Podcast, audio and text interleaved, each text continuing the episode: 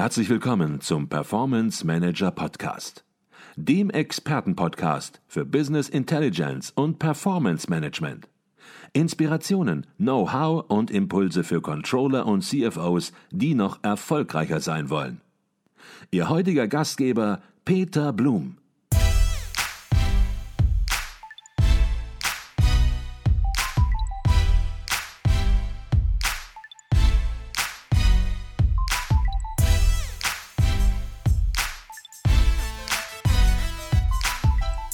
Gehen wir ein bisschen tiefer in Ihr erstes Werk rein, Excel im Controlling. 1000 Seiten starkes Standardwerk kann man inzwischen sagen. Und wir werden natürlich vielleicht auch an dieser Stelle erwähnt, die Links zu beiden Büchern im Rheinberg Verlag in den Show Notes auch entsprechend angeben. Es erscheint jetzt bald in der fünften Auflage Excel im Controlling und manche werden möglicherweise jetzt sagen, Mensch, ist denn das noch aktuell? Braucht man das denn überhaupt noch? Es gibt doch inzwischen professionelle Business Intelligence Lösungen für Planung, Reporting, Analyse, Forecasting, also all das, was man im Controlling macht. Und trotzdem ist und Vielleicht bleibt auch das beliebteste Tool im Controlling weiterhin Excel. Und das führt dann natürlich auch zur Nachfrage nach Ihrem Produkt, nach Ihrem Buch, denn kein Verlag wird es fünfmal, sechsmal, siebenmal und mehrmals auflegen, wenn man nochmal in die Zukunft blickt, ähm, wenn es nicht verkauft würde und wenn es nicht in den Büchergeschäften ausverkauft wäre. Ähm, was ist der Grund? Warum ist Excel immer noch, hätte ich fast gesagt, das beliebteste Tool im Controlling aus Ihrer Sicht? Zunächst mal ist natürlich immer da diese riesige Installationsbasis, die wir haben. Das ähm, ist, also das Tool ist in jedem Unternehmen verfügbar. Das ist das eine. Und ähm, das andere ist natürlich, wenn man jetzt Power BI und Excel vergleicht, äh, klar, der Umstellungsprozess ist im Gange. Das, das merkt man schon. Aber er dauert eben auch äh, relativ lange, bis er so in die, in die Breite gelangt ist letztlich. Ähm, das heißt, ähm, wenn Unternehmen da jetzt anfangen, in Richtung Power BI zu gehen, dann gibt es dazu Modellprojekte. Wenn die Modellprojekte gut laufen, dann weitet man das entsprechend aus. Und solange läuft das Excel letztlich eben als wichtiges Werkzeug für die Analyse von Daten und letztlich auch für das Erstellen von Reports äh, weiter. Ne? Das ist einfach so. Dieser Bedarf äh, an, an Aufbereitung von Daten und an Möglichkeiten, diese Daten auch zu präsentieren, äh, das ist weiter da. Es ist ja nicht so, dass der Controller da alleine an seinem Schreibtisch sitzt, das für sich selbst macht, äh, sondern der muss oder die muss dann entsprechend etwas äh, Präsentables am Ende ähm, rausbekommen, das im nächsten Meeting äh, oder in die nächste PowerPoint-Präsentation entsprechend mit eingebunden werden kann. Da gibt es also eine große Zeitverzögerung, denke ich, wenn wir so ein Rollout haben von einem neuen System wie beispielsweise Power BI.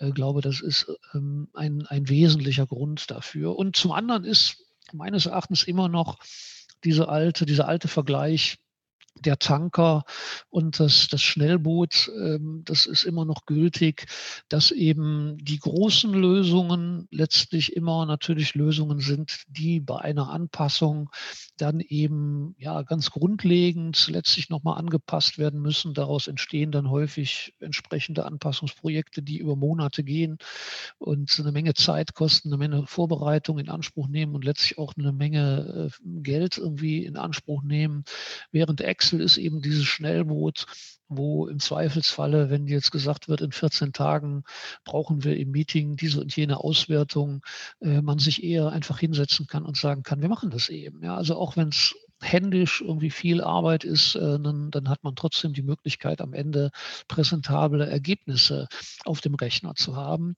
Und äh, das, äh, glaube ich, das spielt nach wie vor Excel noch erheblich in die Karten. Mhm. Das heißt, ich verstehe das so, Sie sagen, das eine Thema schließt das andere nicht aus. Beide Instrumente, Business Intelligence Lösungen, die professionell sind, äh, gehören ins Controlling auf der einen Seite, aber Excel sozusagen gehört auch ins Controlling und wird immer ins Controlling gehört, so wie auch ein Taschenrechner möglicherweise ja. im Controlling immer liegen wird.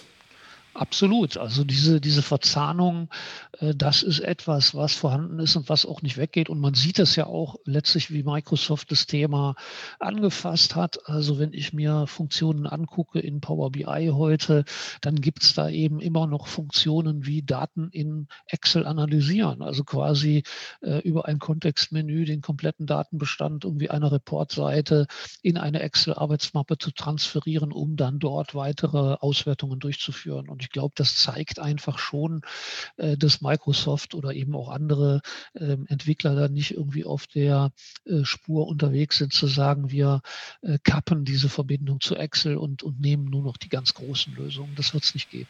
Okay.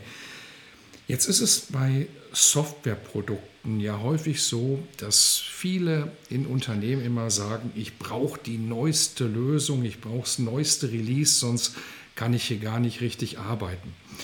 Digital Working Experte Thorsten Jekel hat dazu mal in einem Vergleich gesagt, dass die meisten Menschen Technik nutzen, als würden sie mit einem Porsche 911 auf der rechten Spur mit 60 km/h fahren.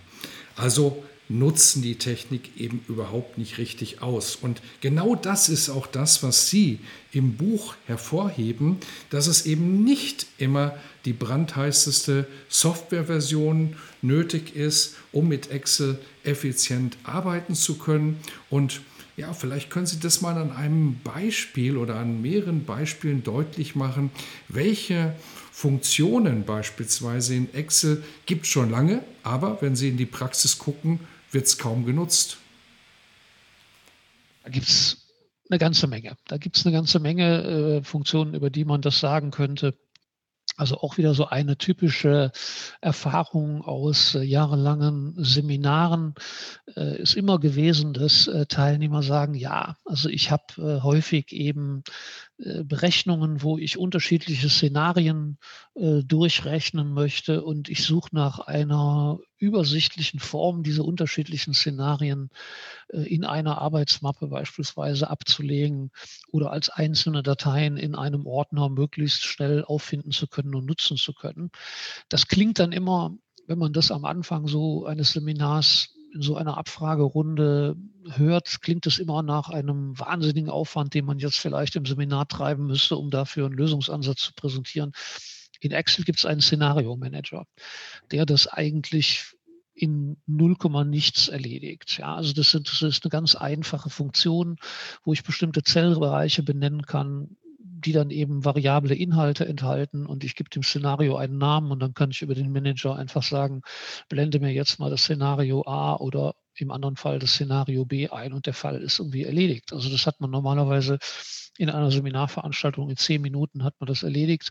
Für Nutzer von Excel scheint das vollkommen ja, jenseits zu sein von ihrer Vorstellungskraft, dass es so eine Funktion gibt. Man kommt einfach nicht darauf, danach zu suchen in dem Sinne. Ne?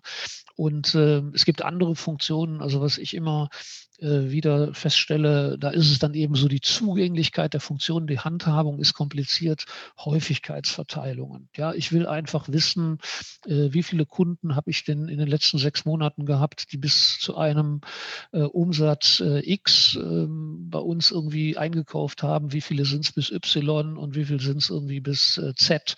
Ja, drei einfache Klassen gebildet. Ähm, da müssten jetzt viele hingehen und müssten mit irgendwelchen bedingten Summen das ausrechnen. In Excel gibt es eine einfache Funktion, wo ich einfach meine äh, Klassen im Prinzip irgendwie in eine Zelle reinschreibe, 100.000, 200.000, 500.000 und dann habe ich eine Häufigkeitsfunktion, die das berechnet, auch eine Sache von ein paar Sekunden.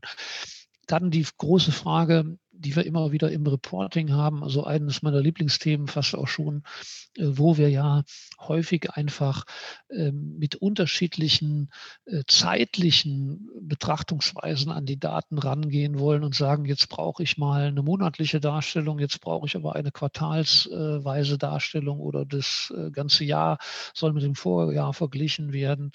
Ähm, das ist automatisch oder dynamische Zeitreihen gibt in Excel, die man erstellen kann, wo ich einfach nur in eine Zelle reinschreibe, eins und dann habe ich die monatliche, drei, dann habe ich die quartalsmäßige Darstellung. Das ist eben auch für viele Anwender äh, so nicht geläufig und äh, da könnte man irrsinnig viel Zeit sparen, äh, anstatt immer wieder irgendwelche Datumswerte irgendwo reinschreiben und dann von hier nach da zu kopieren. Ähm, das sind letztlich die Grundlagen für äh, die Automatisierung und die Dynamisierung Generierung von Reports. Und äh, die sind eigentlich ja, wie ein offenes Buch in Excel verfügbar, äh, aber sie werden eben häufig nicht entdeckt. Ja. Mhm.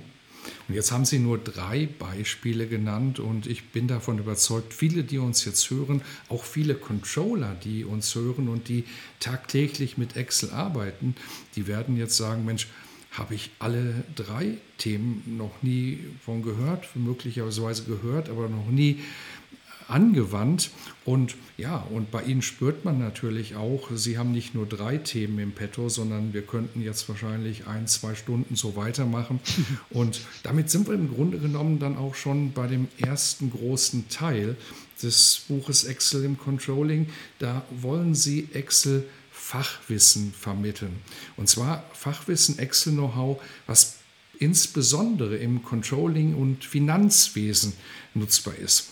Und auf der einen Seite versuchen die natürlich einen guten Überblick zu geben. Auf der anderen Seite stelle ich mir das auch ziemlich schwierig vor, weil Excel bietet so viele Möglichkeiten. Wie bringt man das jetzt zusammen, um sozusagen einen Teil, nämlich das Excel-Fachwissen, in Ihrem Buch deutlich zu machen, aber dann auch noch Platz für Praxislösungen und Controlling-Prozesse zu haben. Also heißt auf Deutsch, wie ist es Ihnen gelungen? Welche Kriterien haben Sie angewandt, um ja, Excel-Features zu bewerten, ob die es ins Buch schaffen oder nicht? Ja, ähm, die Auswahl ist tatsächlich manchmal nicht so einfach, das stimmt. Ähm, so die grundsätzliche Überlegung ist quasi immer zu sagen, ich gehe aus, also ich nenne das immer vom Punkt B. Der Punkt B ist sozusagen das Resultat, das ich gerne erreichen möchte. Also das, das könnte jetzt beispielsweise sein, das wunderbare Beispiel ist, weil es auch das zentrale Beispiel im Buch ist, äh, ist der Forecast, wo ich einfach sage, okay, ich habe jetzt hier irgendwie die Idee, einen Forecast zu erstellen. Der Forecast soll mir die Möglichkeit geben, sowohl für einzelne ausgewählte Produkte äh, mir quasi eine, ein Ergebnis zu liefern in Form einer Tabelle oder eines Diagramms. Ich möchte aber eben auch in der Lage sein, Produktgruppen beispielsweise auszuwählen und so weiter. Also das ist sozusagen das, was ich am Ende ähm, haben möchte. Das, das kann man im Idealfall auf einer DIN A4-Seite eigentlich auch skizzieren, was man da ähm, als Ergebnis am Ende erreichen möchte.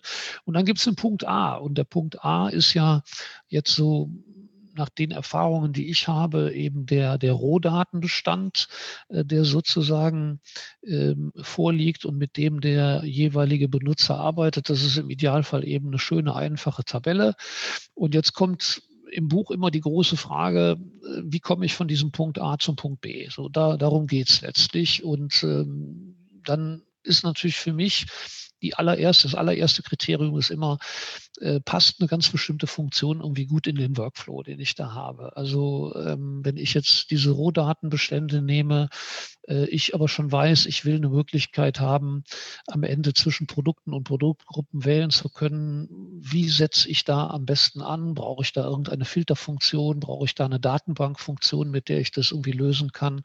Äh, da gibt es immer unterschiedliche Ansätze. Also im Prinzip, wenn ich zwei oder drei ähm, Ansätze habe, Lösungsmöglichkeiten habe auf Funktionsebene, dann ist immer irgendwie ein Argument, äh, ist der, der Workflow besser, wenn ich äh, Funktion 1 wähle oder ist es besser, wenn ich irgendwie Funktion 2 auswähle. Die zweite, zweite Kriterium, das äh, ist für mich auch nach wie vor immer noch irgendwie sehr interessant zu sehen, äh, wenn ich neue äh, Reporting-Tools entwickle. Es gibt bestimmte Funktionen, die passen einfach unheimlich gut zueinander. Also ähm, so Sachen, also beispielsweise, wenn ich irgendwas gefiltert habe, dann ist so eine Funktion wie Teilergebnis eine tolle Funktion, äh, weil sie in der Lage ist, beispielsweise die Ergebnisse nur der sichtbaren Zellen zu liefern. Also eben das, was weggefiltert ist, äh, taucht dann im Ergebnis gar nicht mehr auf. im Normalfall könnte man sagen, könnte man auch mit einer Summe oder mit einem Mittelwert berechnen, aber Teilergebnis hat eben diese unheimlich gute Kombination oder dieses gute Zusammenspiel zu einer Funktion wie beispielsweise der Filterfunktion. Äh, Index, äh, Indexwahl, also im Prinzip äh, Verweisfunktionen, mit denen ich arbeiten kann, wo ich dann feststelle, wenn ich eine Funktion habe, die quasi numerisch arbeitet, also wo ich nicht irgendwie bei einem Verweis äh, beispielsweise den Spaltenbuchstaben D irgendwie noch mit angeben muss, sondern einfach auf eine Zelle Bezug nehmen kann, äh, rein numerisch, indem ich sage, D1 ist die vierte Spalte, D und äh, 1 ist die erste Zelle, ähm, dann weiß ich schon, es gibt ein gutes Zusammenspiel mit anderen Funktionen, die letztlich dann eben numerische Ergebnisse produzieren. Also dann weiß man einfach, wenn Wahl mir eine Auswahlalternative liefert, dann ist Index äh, in der Lage, das aufzugreifen und damit eben weiterzurechnen. Also das spielt auch immer eine sehr große Rolle, am Ende so diese Pärchen zu kennen, was äh, funktioniert und harmoniert irgendwie gut äh, miteinander, um dann nicht irgendwie noch Zwischentabellen erzeugen zu müssen, wo irgendwas umgerechnet wird und so weiter und so fort.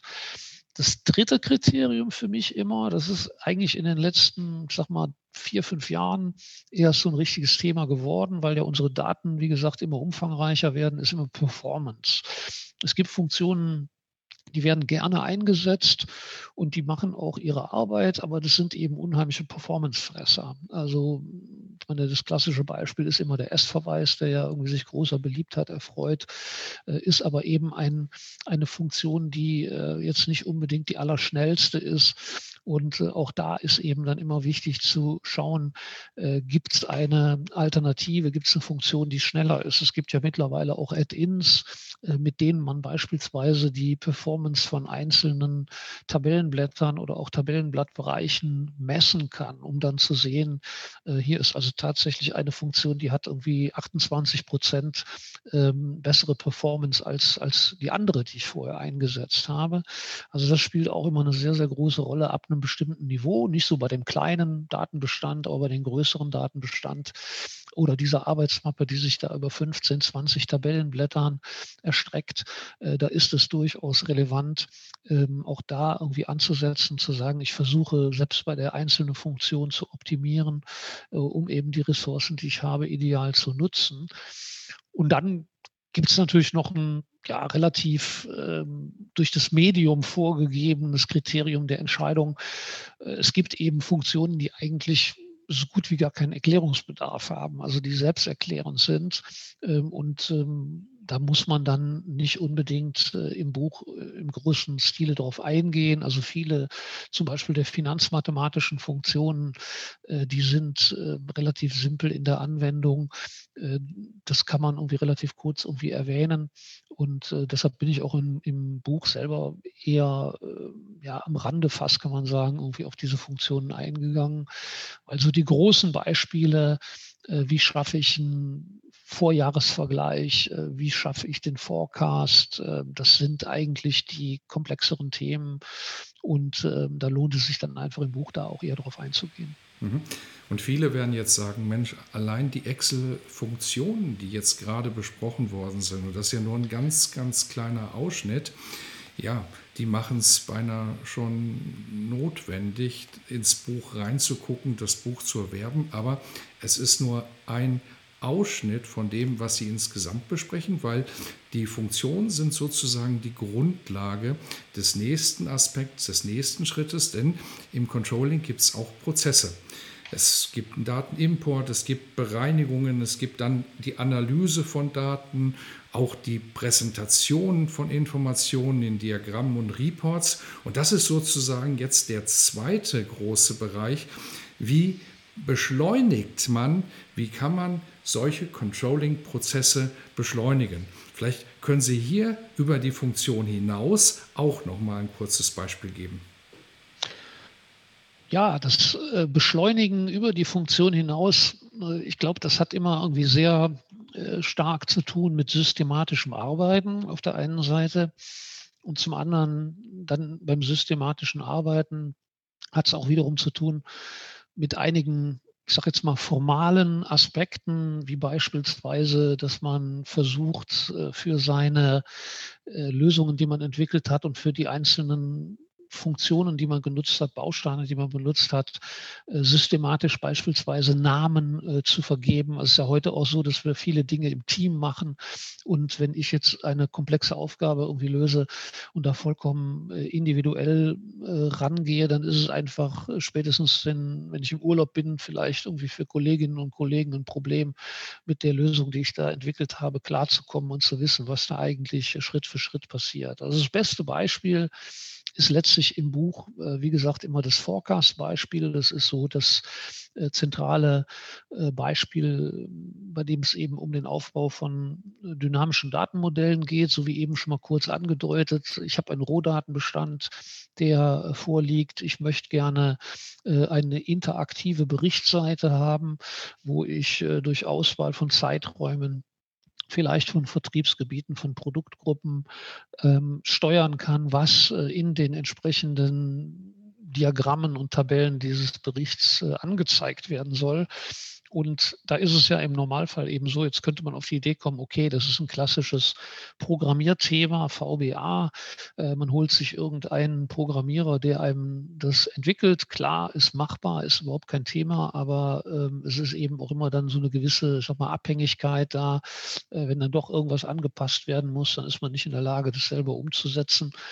Und deshalb war immer so, der Forecast äh, in diesem äh, Excel Controlling Buch auch das Beispiel äh, zu zeigen, wie man es komplett ohne Programmierkenntnisse hinbekommen kann, einen dynamischen und multivariablen Bericht äh, in Excel zu erstellen. Das, das war immer so das, ähm, also das, das Paradebeispiel sozusagen, wo das einmal durchgespielt wird und äh, viele andere Kapitel in dem Buch sind dann letztlich Vertiefungen dazu, Verfeinerungen dazu und ähm, ähm beziehen sich letztlich auf dieses zentrale Kapitel. Da geht es immer unheimlich oft um solche Sachen wie äh, Steuerelemente zu nutzen, die ich ja in Excel einsetzen kann, um dann eben äh, Zeitabschnitte auszuwählen oder eben um wirklich äh, Produkte und Produktgruppen auszuwählen, die dann intelligent zu verknüpfen mit äh, Kalkulationsfunktionen, Verweisfunktionen, die auf Basis dieser äh, Indexwerte, die ich mit solchen Steuerelementen generiere,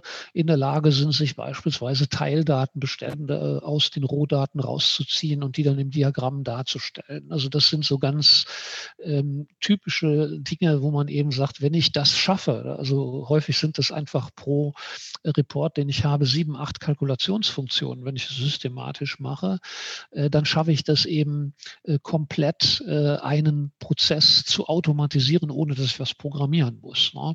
Und das ist eben ähm, eigentlich ein ganz entscheidender Punkt äh, für, für Anwender, äh, festzustellen, dass das Potenzial ähm, überhaupt noch nicht ausgereizt ist bei Excel. Auf der einen Seite eben dieses Potenzial, die Funktionen zu kennen, die wirklich interessant und wichtig sind für solche Reporting-Aufgaben.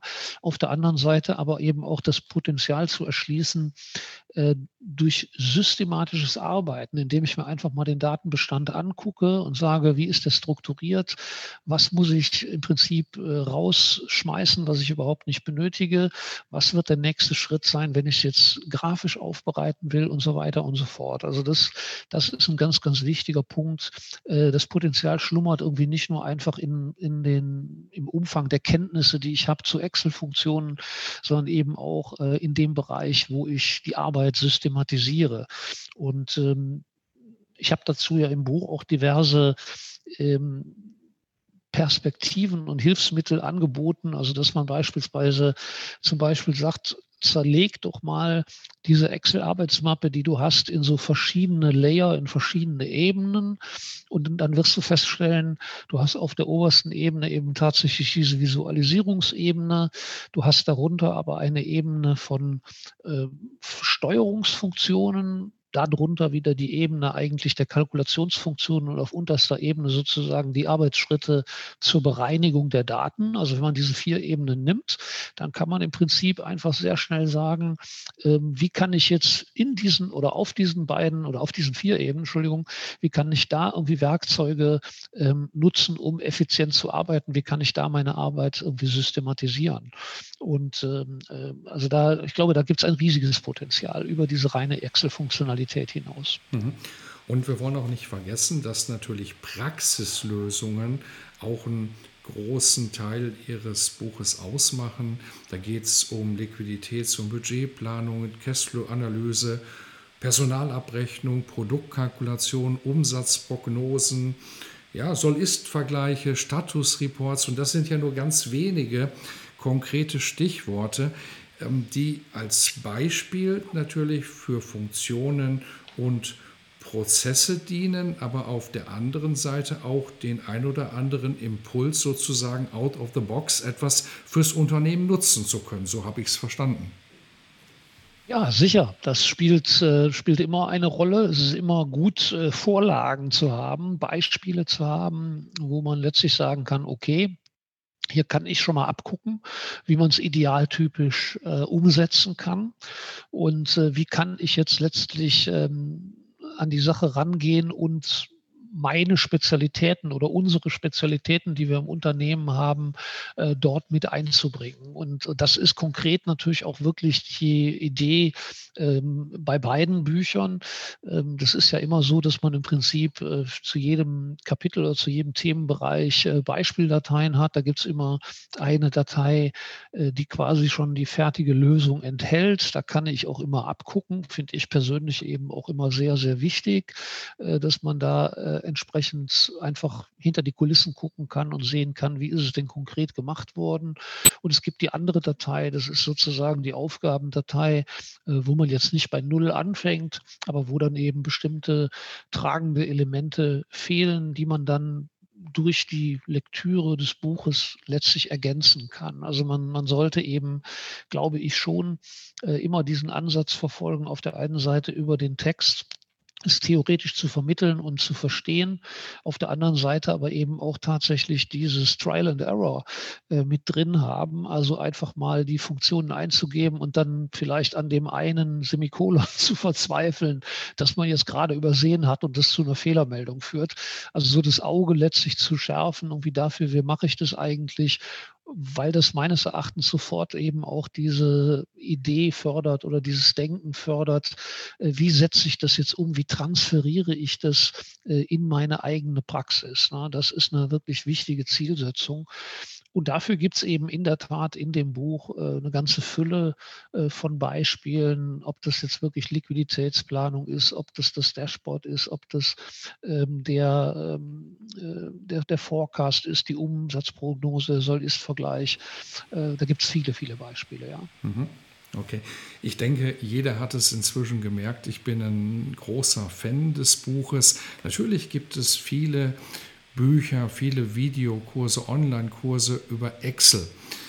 Ähm, die sind sicherlich auch gut und haben ihre Berechtigung, aber insbesondere wenn man Excel im Unternehmen und im Controlling nutzt, dann bietet dieses Buch Excel im Controlling eben einen ganz großen Mehrwert, nämlich eine Fokussierung aller Themen, alles, was in dem Buch besprochen wird, wird eben auf einen Unternehmenskontext angewandt. Hier wird Unwichtiges weggelassen und eben Wichtiges nach vorne gestellt. Und von daher, ich glaube, das hat man auch sehr deutlich gespürt, Herr Nelles. Sie sind da tief im Thema drin und sind eben auch gerade deshalb in der Lage, eben zu bewerten, was sie weglassen und was sie reinbringen. Und das unterscheidet halt natürlich das Buch von den üblichen Werken, in denen sozusagen Funktion nach Funktion nach Funktion kommt und man hinterher ja, die Auswahl selbst vornehmen muss, ob relevant oder nicht relevant.